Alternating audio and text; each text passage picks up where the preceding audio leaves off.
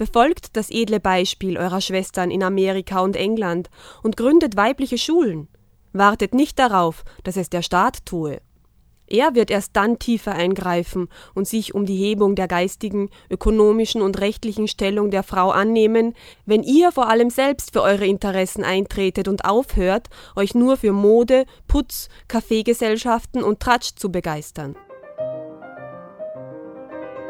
Maria von Troll, die sich von Kindheit an Irma nennt, kommt 1847 in Salzburg als jüngstes von vier Kindern zur Welt. Mädchen können zu dieser Zeit keine Gymnasien besuchen und darum geht Irma im Benediktinerinnenkloster am Nonnberg zur Schule. Irma hat allerdings dann sehr bald diese Klosterschule verlassen. Sie hat sich da überhaupt nicht wohl gefühlt, weil sie die Einschränkungen in dieser Schule nicht länger ertragen hat. Alles, was sie dann sich angeeignet hat an Wissen, hat sie sich selbst beigebracht. Das heißt, sie hat mit den Brüdern ein wenig mitgelernt. Die Mutter hat die Bildung der Töchter sehr unterstützt. Sie hat Sprachen gelernt. Aber dann war es wieder sehr schwierig, einen Beruf auszuüben. Das war eigentlich für bürgerliche Mädchen nicht vorgesehen vorgesehen. Es war vorgesehen, einen Mann zu heiraten und die Bildung diente eigentlich nur dazu, eine gute Partie zu machen.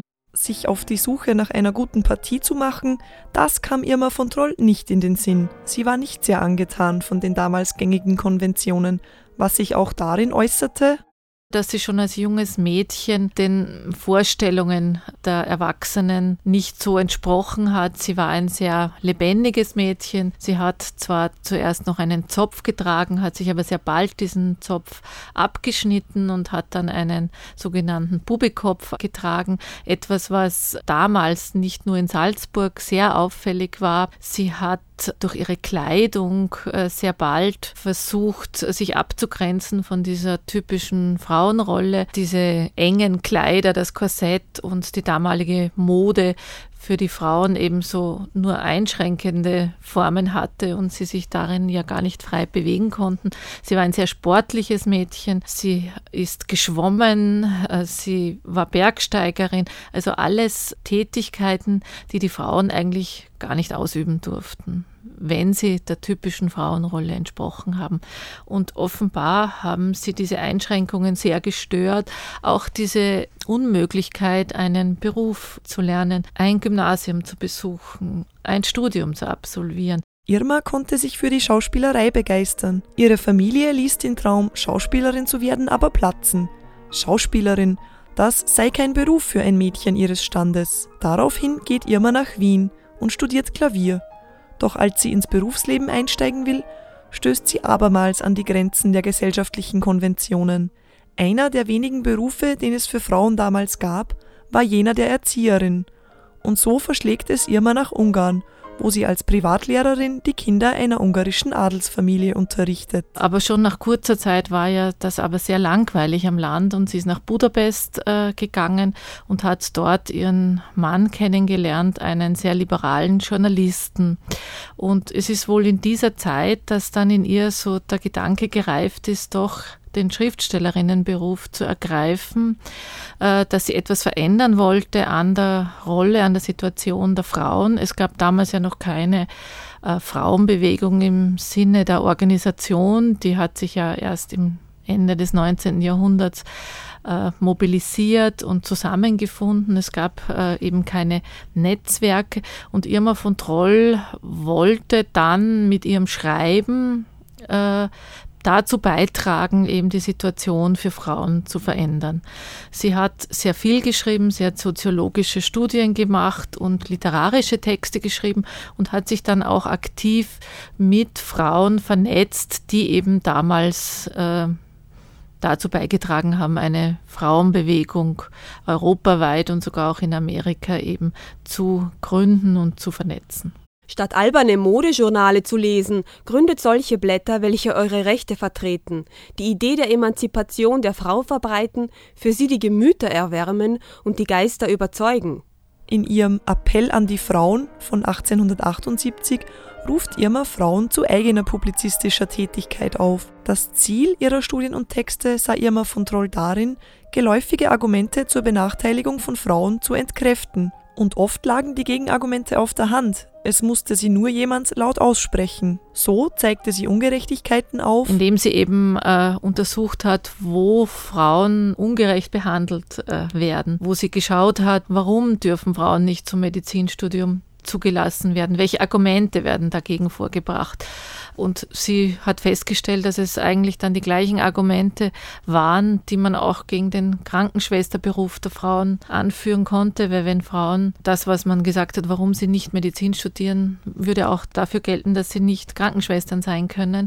Und sie hat eben den Schluss daraus gezogen, dass es da wohl um anderes geht, nämlich um Konkurrenz von Frauen oder um die Bezahlung, dass da die Männer eben die Frauen nicht zulassen wollten. Und das hat sie aufgrund eben von verschiedenen Argumentationen dargelegt und eben entkräften können. Während Irma in den Anfangsjahren ihres literarischen Schaffens überwiegend Sachbücher schrieb, versuchte sie im Laufe der Zeit ihre Ideen über beliebtere belletristische Literaturformen zu verbreiten. Sie hat dann begonnen, auch literarische Texte zu schreiben, Erzählungen, Romane, hat ihre belletristischen Texte aber immer sozusagen als Möglichkeit gesehen, ihre Themen, ihre Inhalte zu vermitteln zur Frauenfrage und hat sich davon erhofft, dass sie mehr Publikum erreicht und hat gedacht, mit den Erzählungen und Romanen käme sie an ein weibliches Publikum und diese Texte haben ja dazu gedient, eben ihre Ideen und ihre Inhalte zu vermitteln. Es gibt einen sehr spannenden Erzählband Hunger und Liebe, wo es eben sehr um diese Fragen geht der Ungleichberechtigung, äh, wo sie Frauenschicksale beschreibt, wo Frauen unverhofft äh, schwanger werden werden, wie sie damit umgehen, das Problem der Abtreibung, das Problem des Studiums. Also ich würde schon sagen, dass sie sprachlich und äh, stilistisch nicht eine Autorin war, die besonders tolle Literatur geschrieben hat. Da geht es wirklich eher darum, diese Inhalte, diese Positionen literarisch zu beschreiben. Und da befindet sie sich durchaus auch in guter Gesellschaft mit anderen Autorinnen wie Bertha von Suttner oder Rosa Mayräder, als ihre Mutter schwer erkrankte, kehrte Irma von Budapest nach Salzburg zurück, um sie zu pflegen. Sie blieb auch nach der Pflege ihrer Mutter in Salzburg. Ihre letzten Lebensjahre verbrachte Irma mit ihrer Schwester und den befreundeten Schwestern Baumgartner in einem gemeinsamen Haushalt. Allerdings war diese Zeit von großen finanziellen Schwierigkeiten geprägt. Nicht zuletzt deshalb rief sie in ihrem Appell an die Frauen auch dazu auf, stiftet Stipendien für mittellose Studentinnen, wie es deren doch viele für Studien beflissene männlichen Geschlechts gibt. Sie, hochgeborene Gräfin oder Baronin, die sie in ihrer Loge bei einer besonders rührenden Szene des Dramas ein duftendes Taschentuch an ihre Augen führen, dessen Stickerei einen Wert von zwei bis dreihundert Mark repräsentiert, welche zur Gründung der Existenz mehrerer strebsamer, aber mittelloser Mädchen ausreichend wäre.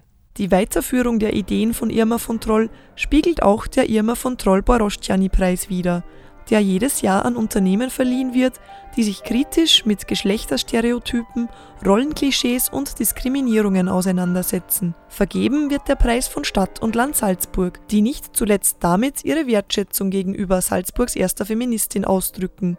Christa Gürtler bewertet weiter positiv, dass die Erinnerung an Irma von Troll in den letzten Jahren auf sehr vielfältige Weise passiert ist. Es gab Historikerinnen, die über Frauen in Salzburg geforscht haben. Es gibt jetzt eine Irma von Troll Straße und es gibt äh, nicht zuletzt diesen Preis, der jährlich am Frauentag vergeben wird, der an diese doch sehr ungewöhnliche Salzburgerin erinnert. Christa Gürtler selbst hat auch ihren Beitrag zur lebendigen Erinnerung an Irma von Troll geleistet, indem sie einige ihrer Texte gesammelt und in dem Buch Ungehalten Verhalten, Vermächtnis einer Freidenkerin, veröffentlicht hat. Es gab diese Texte in der Salzburger Universitätsbibliothek. Ich habe dann im Salzburg Museum Fotos äh, gesehen von ihr das war ja sehr untypisch, diese Männersarkos, diese kurzen Haare, die sie hatte. Und habe mich dann eben aufgrund dieser Texte, die doch sehr radikal waren für die damalige Zeit und auch sehr polemisch und ironisch, und habe dann auch eben versucht, ihre Texte zumindest in Auszügen